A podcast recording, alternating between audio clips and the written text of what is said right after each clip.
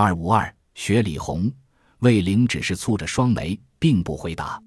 这时已到了监狱门前，魏玲拿侦探剧给守门警察看了，那警察当时立正致敬。康克问了毛必发监房的号数，他就跟着魏玲一同进去，到第十三号监房，开门一看，毛必发正坐在凳子上打盹。魏玲大声道：“朋友，我来问你一句话。”他被这大声惊醒，揉了一揉眼睛，看见就是拘他的人。恨恨地道：“你还要问我什么？我到这里来，乃是受你的赐，我一辈子也忘不掉你呢。”魏灵微笑道：“你现在只要老实告诉我，一些也不隐晦，我自有权开脱你的。”毛笔发听了这句话，忽然定神地瞧着魏灵，似乎还不大信任，半晌才说道：“我可自是，我实在没有杀他。”魏灵道：“那么你把那天所做的事情告诉我吧。”一碧在身边拿出一本日记册子来，一手拿了铅笔，似乎专等毛笔发开口。康克也并心静气地听着。毛笔发慢慢说道：“再上一个星期日。”魏灵道：“不错，就是七月二日。”笔发接着说：“我在晚上约莫十二点钟的时候，从赌场里回来，将要到麦尔路，蓦地听得有呼救的声音，我紧上几步，将到鬼谷别墅的门前，远远地看见一个人向东飞跑。”我心里大意，也很快的追上去，不料没有防备，脚底下被东西一绊，跌了一跤。魏灵道：“你被夏敖钦的尸体绊倒了。”毛笔发道：“不差。当时我吓了一大跳，仔细瞧那尸身时，但见满面血糊，也看不出眉目了。我那时虽然害怕，却动了贪心，在他袋里一摸，没有东西。再看他的手指上亮光一闪，原来是一只宝石戒指，我就顺手拿了。”魏灵道：“那么你为什么隔了四天才出卖呢？”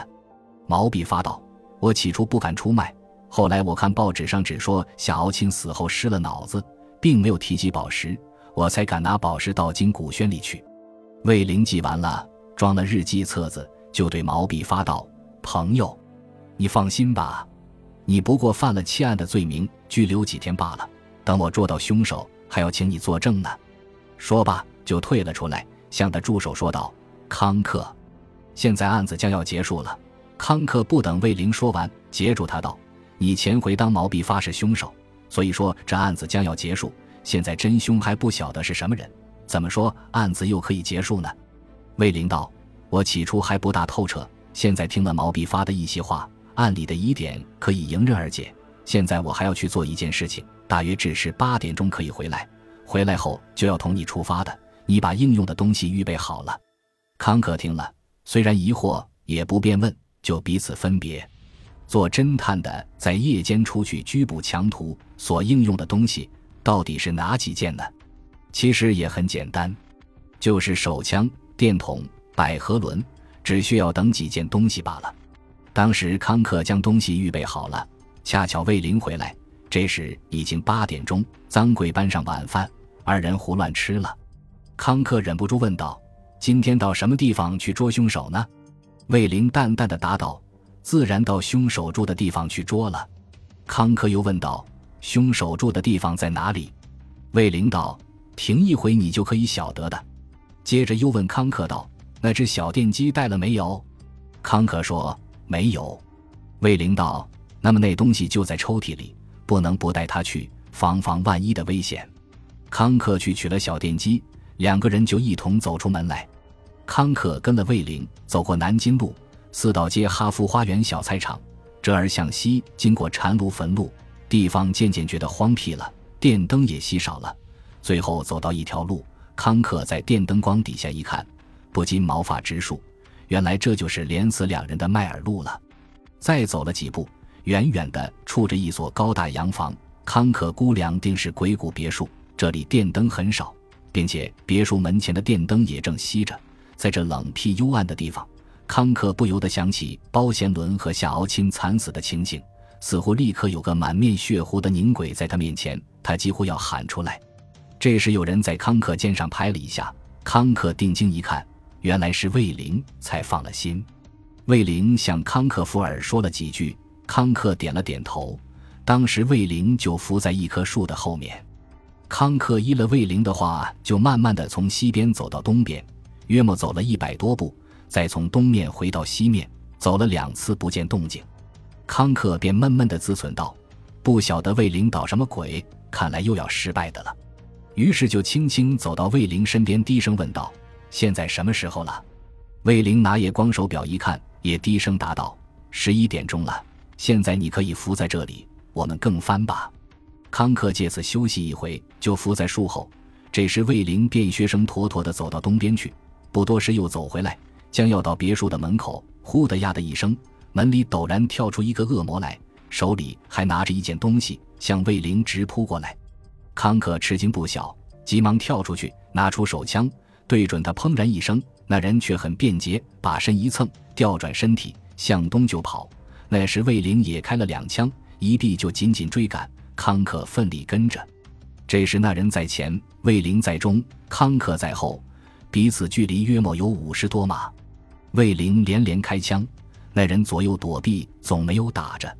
康克拼命狂奔，恐怕误伤魏灵，也不敢开枪。看看将要到一所高大房屋的前面，迎面来了一辆汽车，那汽车横冲直撞，开足速率。魏灵丹注意前面的那个人，没有防备汽车。只听得“啊呀”一声，康克赶到一看，不好了，魏灵被汽车撞倒了。康克要想喊住汽车，但那时司机似乎晓得着火，更加开得快，像风驰电掣般的驶去。再看前面冷悄悄的，那逃人早已不知去向。康克思想，或者那恶徒就在汽车上逃去的，但那里离开电灯很远，看不明白。他就拿出电筒，俯身下去一照。但见魏灵面色惨白，呼吸紧续。再看他的左手，却被汽车轮碾过，已受了大创。因此这时凶手逃去，魏灵受创，前途希望正是越发黑暗了。魏灵先生，魏灵先生，康克喊了两声，只见魏灵微微张开眼来，应道：“康克，不妨事的，我不过左臂脱了臼，现在你可扶我到前面那所医院里去。”康克心里想。这里有什么医院？难道他神经错乱吗？但一臂想一臂，已扶魏灵起来。魏灵的右手搭在康克肩上，一步一跌的到了那医院门前，看见门前有一盏半明不灭的电灯。康克留心看那匾额，却写着挺大的四个字，就是济民医院。门上还挂着一块歌济民医生的牌子，方才恍然明白。原来著名的治贫血症的歌济民医生就住在这里，倒替魏灵庆幸。这时康克按一按门铃，不一会有个仆人出来开门。魏灵对康克道：“你拿我的卡片给他。”康克就伸手到他的衣袋里摸了一张卡片。那仆人接了卡片，一面便领他们到会客室里歇了一会儿。仆人出来道：“请你们略等一等，济民先生立刻出来了。”这时康克扶魏灵坐了不多时。果然，那名震一时的戈医生出来了。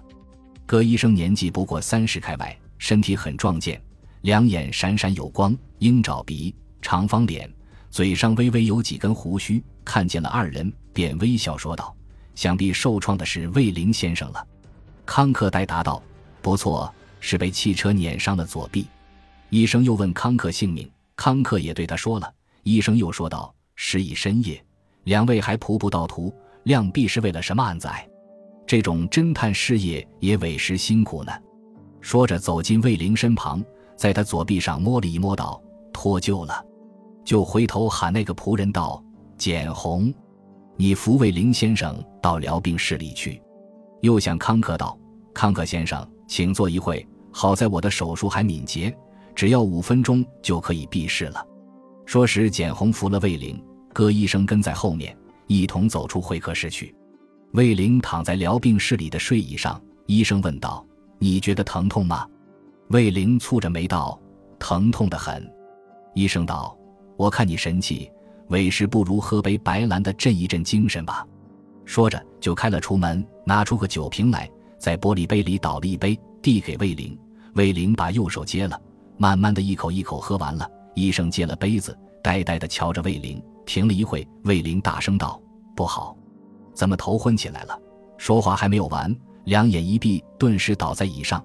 季民医生微微笑了一笑，低声说道：“你虽然是个有名的侦探，可是同我对敌也太不靓丽了。”这时简红也耸着肩走过来，医生道：“你背他到第二号室里去。”